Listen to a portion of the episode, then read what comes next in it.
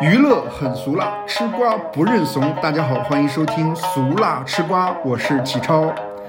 这是我的一档新的节目啊，就是希望从我自己的角度出发，想给大家分享一下有趣的娱乐新闻，把信息汇总一下，和大家聊聊天啊。通过这个播客节目和大家一起开心放松一下。就说到这个节目的起源啊，就是。这个节目是因为我一直在听一档台湾的播客节目，叫做《娱乐百婚百》，娱是那个大智若愚的愚，昏是昏睡过去的昏，呃，也是取自一档，嗯，台湾当地的娱乐新闻节目《娱乐百分百》的这个谐音。就就这个播客节目，就是每周会和大家分享娱乐新闻。就我每次听起来就觉得觉得特别的开心，就觉得。自己能不能也做一个这样的节目出来？所以我就找了我的朋友友友，和我在我的另外的一档播客节目里面《焖面馆》里面试录了一期。就说实话，就是虽然最后的播出效果一般，就是最后数据呃一般般了，就是但是我自己录的确实挺爽的。就这个节目录完了以后，友友给了我好些建议，他问了我好些问题。就其中最重要的，就比如说，听众为什么要听你的节目？为什么不直接看手机就行？就你的节目有什么爆点吗？你的节目有什么内部消息吗？你是娱乐行业的专业人士吗？就他问的这些问题，就我自己觉得就就正好就戳到了我的节目痛点：没特色，没内容，没标签儿，没专业性，没行业内幕。天呐，我我听到以后就我就觉得我这这是一无是处，我觉得我是个废物啊！但但是可是我回过头来一想，就我另外一档节目《焖面馆》不也是这个问题吗？就 我现在播放率也是半死不活的呀，而且节目还做的可能要死掉的感觉，所以我觉得，所以所以我我告诉我自己，先试一试，说说不定可能大家会喜欢。或者我自己做的开心，呃，还还要跟大家说一下，就是这个节目的形式，就是我一开始想的是说，两个人或者几个人搭在一起，就是有来有往，这样通过聊天的形式给大家介绍新闻。但是我发现自己就是也找不到，就是一个合适的搭档，因为大家可能都有各自的工作、各自的事情，而且就是时间啊，或者说精力，或者说兴趣，可能不一定跟你是同频的。我觉得有点像找对象的感觉，我觉得太难了，就索性就不如自己一个人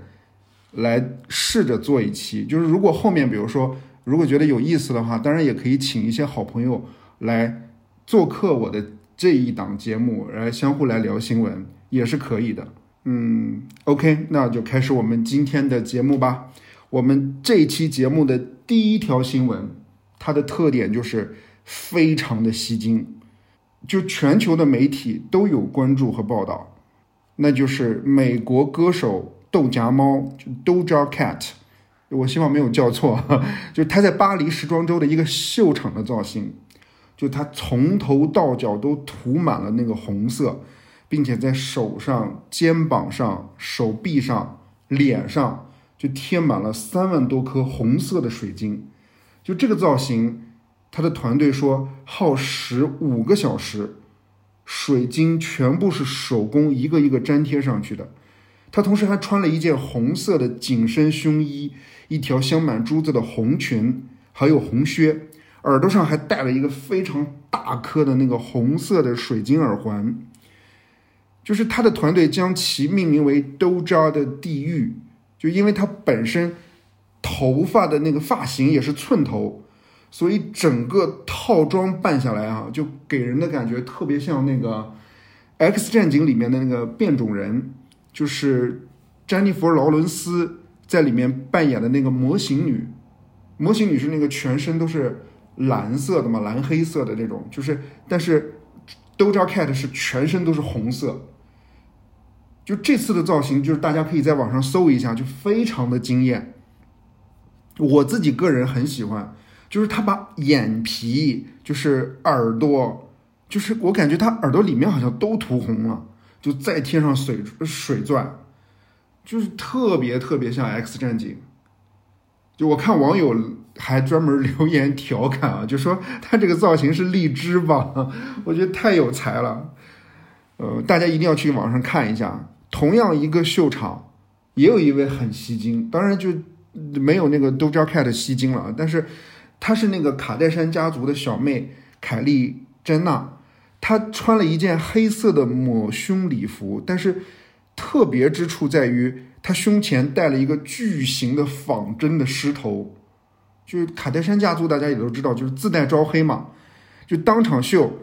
还有另外一个超模。也穿戴着同样的一个狮头，在 T 台上进行了展示。就网友当然就开始嘲讽了，就说这是买家秀和卖家秀的区别。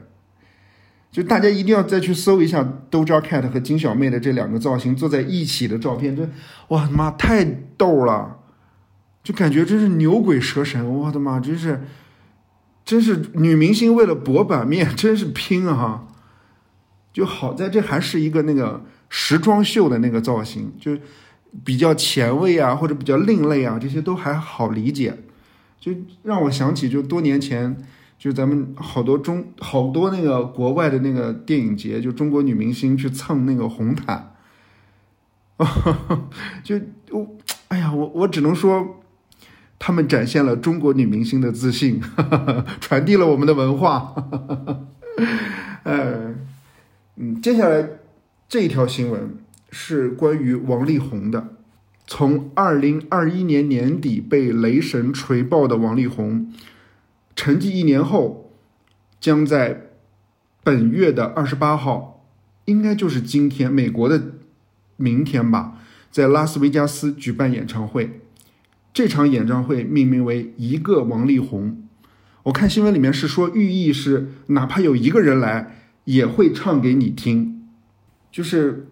就是这么悲观了吗？我觉得王力宏还是有号召力的吧，不可能只有一个人来啊！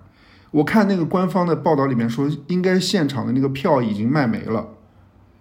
而且就是官方释出的那个宣传照片里面，王力宏换了造型，变成了一个长发的造型，怀抱吉他，据说会在演唱会当中唱两首歌，两首新歌，就看来这场演唱会对于力宏来说很重要啊！有点像是那种要付出的节奏。我昨天看到这条新闻的时候，我就去上网搜啊，就主流的大的音乐 APP 还是能搜到他的歌，而而且还需要 VIP。可可能也是我初中、高中时期听过的歌啊，有些歌我真的再听起来还是觉得挺好听，非常好听，旋律很深刻，副歌高潮的部分都能跟着一起唱啊。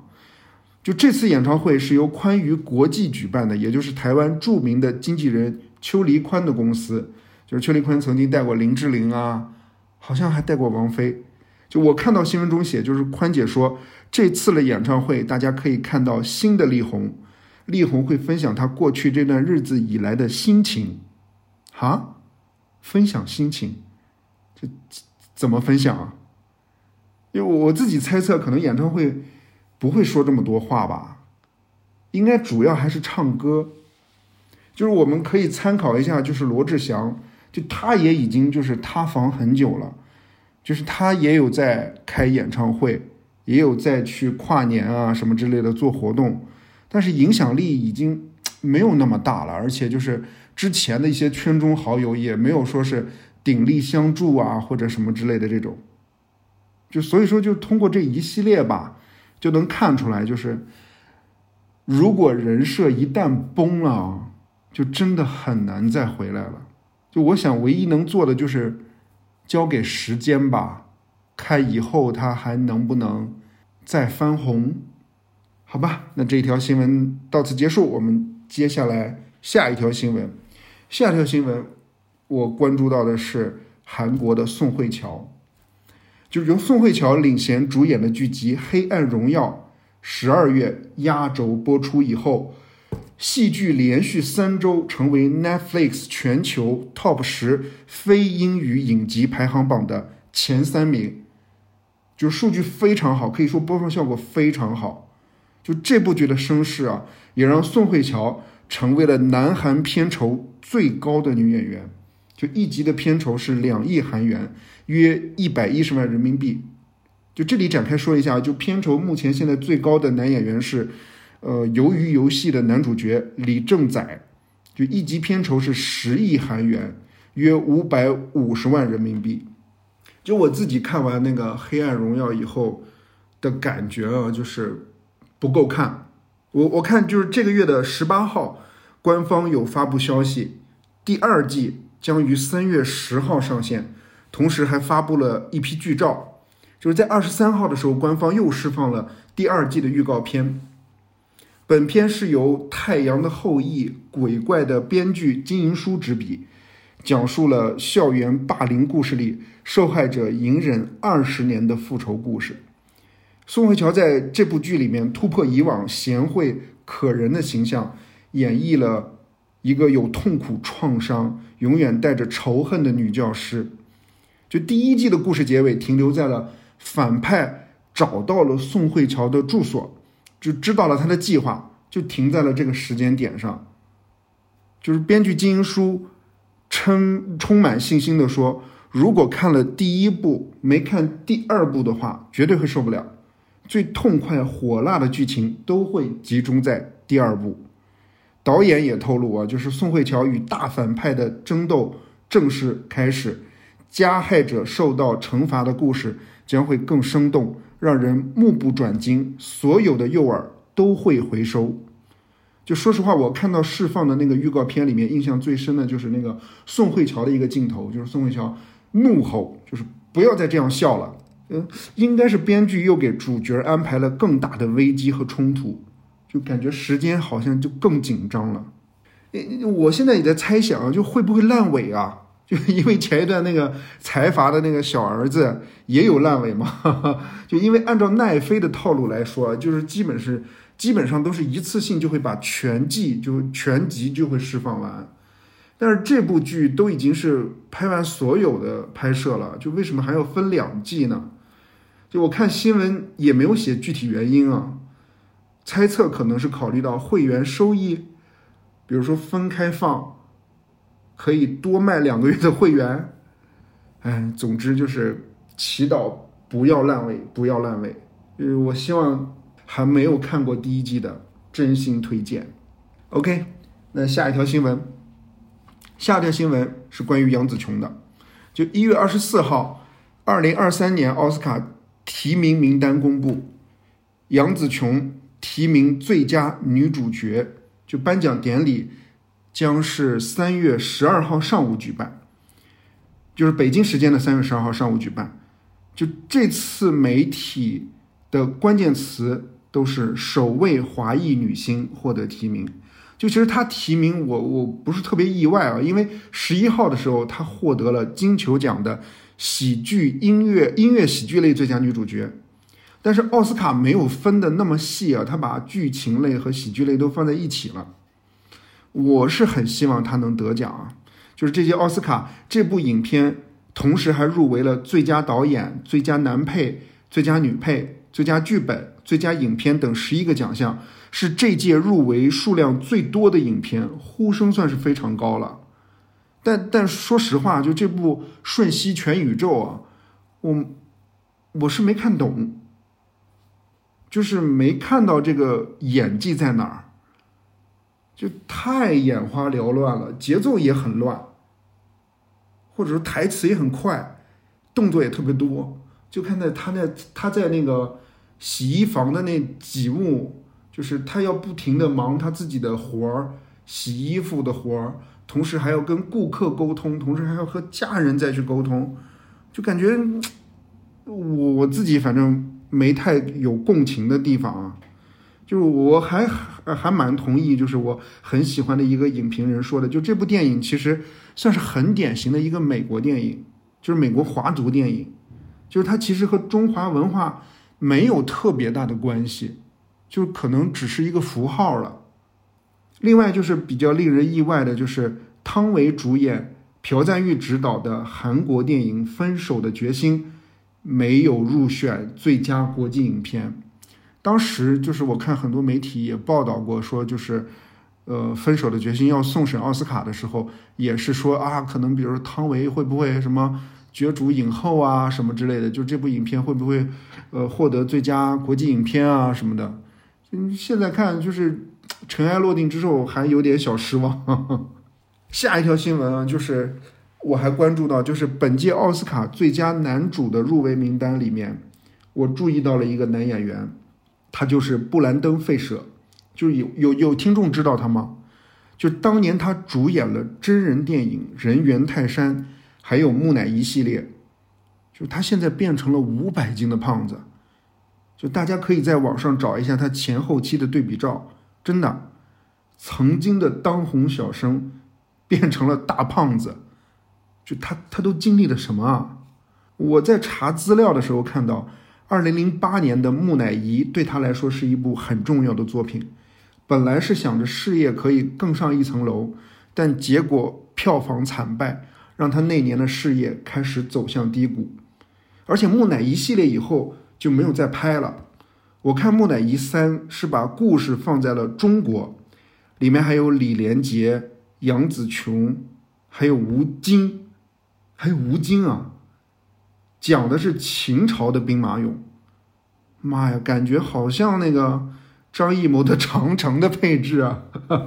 就听着就有点水土不服。就同时，因为布兰登·费舍在拍摄这部影片的时候，坚持尽量不用替身。很多时候就是亲自上阵吧，就是很多受伤的地方需要绑着冰块敷身体。他后续就大概花了有七年的时间在医院进进出出，接受很多修复的手术。其实这对于一个动作演员来说，其实很受伤。就这段时间，他就很少出现在公众视野里了，沉寂了一段时间。当然，后续也有接拍一些影片啊，但也都不是主角了，就是。二二年的影片《金》就让他再回到大众视野里面，回到了事业高峰。他扮演了一个故事固执的、坚决的要把自己吃死的一个角色，就就听起来就很有挑战啊！就片中布兰登已经胖到让人不敢承认了，就不敢认了。就但他还要带着再再带着重达十几斤的乳胶模型进行表演，就所以看他变胖也算是为了剧情和角色需要吧。就今年的金球奖，他就凭借这部影片入围最佳男主，但是他拒绝出席，原因就是因为在二零零三年的时候，他遭到了一个金球奖的男评委的性骚扰，导致精神身体状态和演艺事业受到严重影响。就这个男评委从没有承认过对布兰登·费舍的指控，而且仍然在好莱坞外国记者协会当中任职。就直到二零二一年才因为黑歧视黑人事件被赶出协会，但没有因为性骚扰而受到惩罚，这也是布兰登·费舍就是拒绝出席金球奖的一个主要原因。就今年的奥斯卡，他的呼声算是很高的吧，也祝福布兰登·费舍可以收获一个小金人，就是消除掉金球奖的不愉快。OK，那接下来这条新闻。再分享给大家，就是再来聊一聊今年的春节档啊。这条新闻我有点没看懂。一月二十五号晚间，电影《中国乒乓》发布消息，宣布于一月二十六日调整为小规模放映，二月十七号恢复上映。哟，其实《中国乒乓》已经改档过一次，就是一开始是计划在。大年初一的时候上映，后来又调整到了大年初三上映。就第二次撤档的原因，片方发文说是宣发团队在决策、筹备、推进工作中存在重大失误，致使影片在春节档陷入被动局面，决定将于大年初五开始调整为小规模放映，并于二月十七日恢复上映。我天哪，陷入被动局面！就感觉这春节档就是一个大战场的样子啊！就这波操作确实我没太看懂，因为我看了一下二月份即将上线的电影啊，因为二月十七号是漫威的蚁人三要上映，就是再加上就是这也是情人节档期的前后啊，就会不会冲出来一些更强的也不好说。其实要说电影换档期、撤档期，这都不稀奇，就之前都有过。但是这种反复操作的，我是头一回遇到。嗯，我只想说，累死电影院，累死宣发团队了。就这条新闻再延伸一下，就是其实体育电影给我的感觉就是很窄的一个类型片。我现在能想到的，我看过的体育电影非常少。就我对这种电影的刻板印象，就是积极、正面、努力克服困难、自己战胜自己、团队协作、意志力，就这一些关键词。就我可能我不是这类电影的受众啊，但是我有朋友看了那个中国乒乓，就他给这个电影是三颗星，就豆瓣上来说三颗星就是还可以。我我自己猜测，就这部电影是不是还是很有看头的？就起码就是有我自己的刻板印象在，还有低预期在。如果我真的进入电影院的话，会不会真的能绝地反击？就是导演会不会找到了一个？新的讲故事的角度，哇，就这么一想，我还挺感兴趣的。就到底演的是什么？因为就我想问一下听众朋友们，就是你会不会再给这个电影一个机会啊？你会不会再去电影院看一看这部电影？OK，那我们说到换档期啊，接下来的一条新闻，就今年春节档还有一部电影叫做《无名》，它也曾经换过档期。呃，他之前定档的是二二年的国庆，就具体当时撤档的原因我没找到，但是过年前几天的一条新闻，就让我把他换档的这个动作给联系上了，就是在一月十九号，乐华娱乐正式在港交所挂牌上市。乐华娱乐原定于二零二二年九月七号在联交所上市，但二零二二年九月二号的时候。发布公告说，鉴于市场行情啊，鉴于疫情的原因啊，就推迟了。就到二二年的十一月份，乐华娱乐才重启港股上市。所所以你看，这个时间点其实也正好和无名档期的变化有了关联和呼应。就不能说有直接关联吧，但是这个无名上映的确实给乐华娱乐的上市增加了一些声量，因为这部电影的主角有王一博。乐华娱乐上市一直是他的梦想。二零一五年挂牌新三板，二零一八年又退市。就这次乐华娱乐上市，被称作是艺人管理第一股。在招股书说明书里面，乐华娱乐艺人管理收入占最大头，二一年就占到了百分之九十一。就这里面最大头就是王一博。就我看很多媒体都指出了高度依赖单一艺人的风险。就相当于乐华把大部分的鸡蛋都放在了一个篮子里，就如果王一博出事儿，那乐华也就出事儿了。就乐华为什么一直执着于上市？其实我也很好奇啊。就按道理，艺人收入算是可以用很小的成本就能够获利很多的一个公司。就直白点来说，就是来钱儿快。我有我有问了一下朋友，说猜测可能是公司希望，嗯。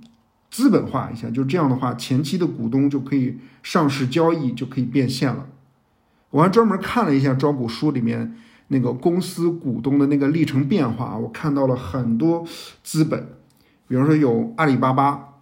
有猫眼儿，有安踏，有如意影业，我还看到了字节跳动的影子。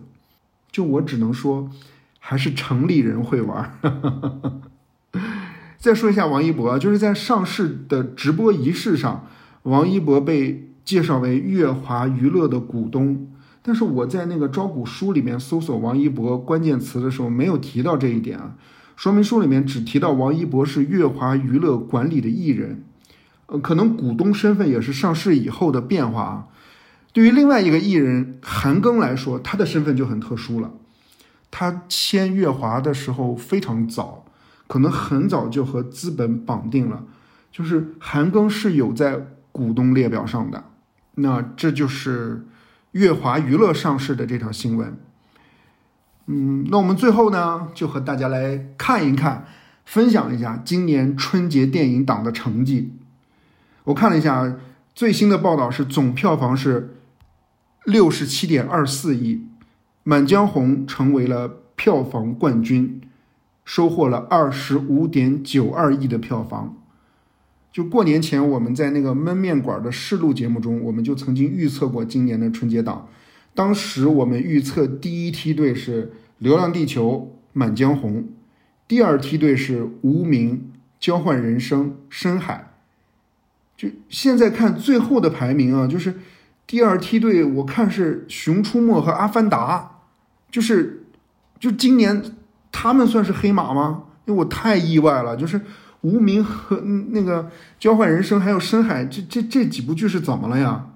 当时我们预测的时候，完全就没有考虑到熊出没，就它也不是我们的受众，哦，太意外了。就是在这里，我就可以和大家大致的回顾一下近些年的春节档电影，还有包括我自己的体验和观察。啊从二零一八年开始说起，当年的春节档的总票房是五十六亿。就是那年的电影有《唐人街探案二》《捉妖记二》《红海行动》《西游记女儿国》，还有《熊出没》。就当时我去看了市场上最火的《红海行动》，当年形容也是一部最燃的电影啊！就因为它的那个打斗场景啊，或者爆破场景非常的震撼啊。就是可能也是因为前一年一七年的时候，一部《战狼二》破了影史的票房记录。所以说，《红海行动》也属于就是这种类型的军事加爱国这个题材，就在那一年的春节档一路逆袭。就其实你看，一八年的电影除了《红海》以外，其他的都算是续集电影了，就是其他的本身都是有一定的那个受众基础了。就《红海行动》算是能够一路突袭，能够成为它它不是当年的票房冠军，但算是已经很不错的一个成绩了。就再来到二零一九年，当年的总票房是五十八亿。当年的电影有《流浪地球》《疯狂外星人》《飞驰人生》《新喜剧之王》，还有《熊出没》《神探蒲松龄》《廉政风云》。哇，就七部电影，就这种类型就很丰富了。就二零一九年的时候。就是我那年去电影院看的是《流浪地球》，当时我自己个人感觉看完了以后觉得还不错哎，觉得拍的还可以，但就是一回过头来一看那个豆瓣的一些评价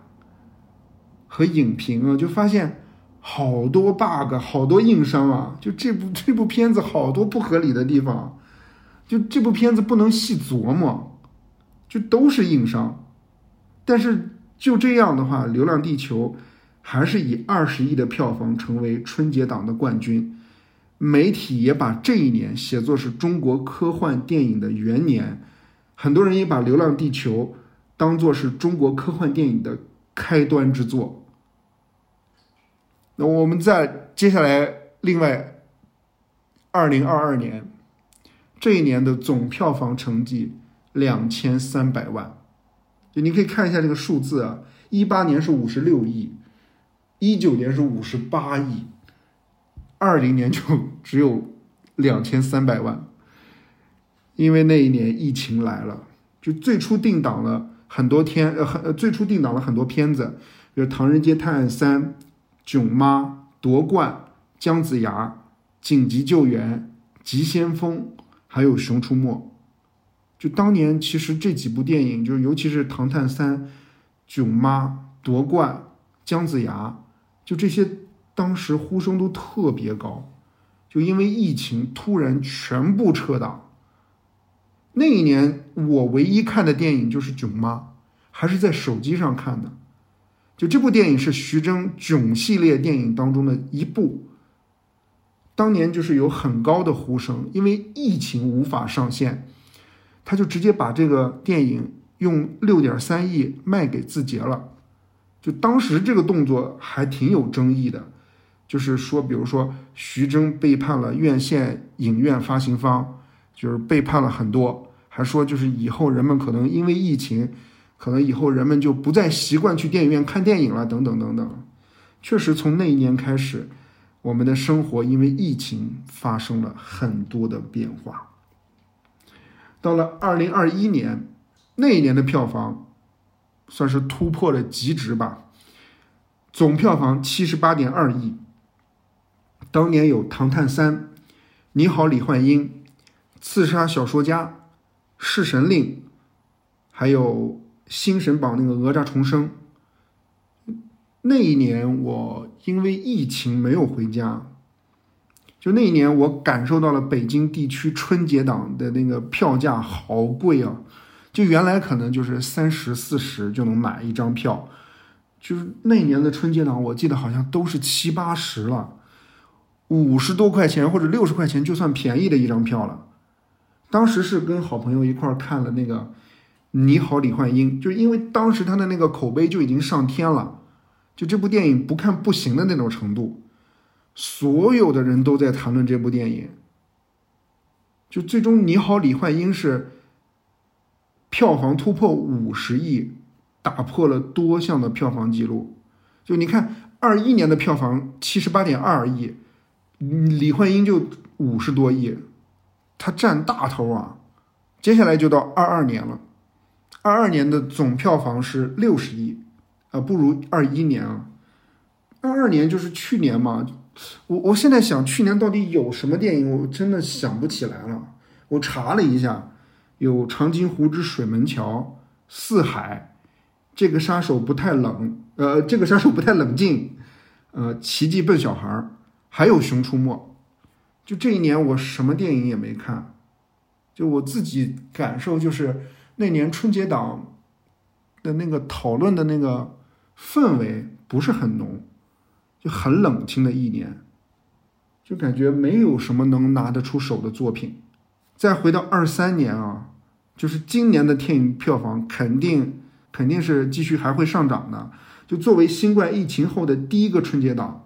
我自己在我们那个四线小城市的观察，就是从初一到初四，每天都能看到就是那个售票的情况，几乎都是满座。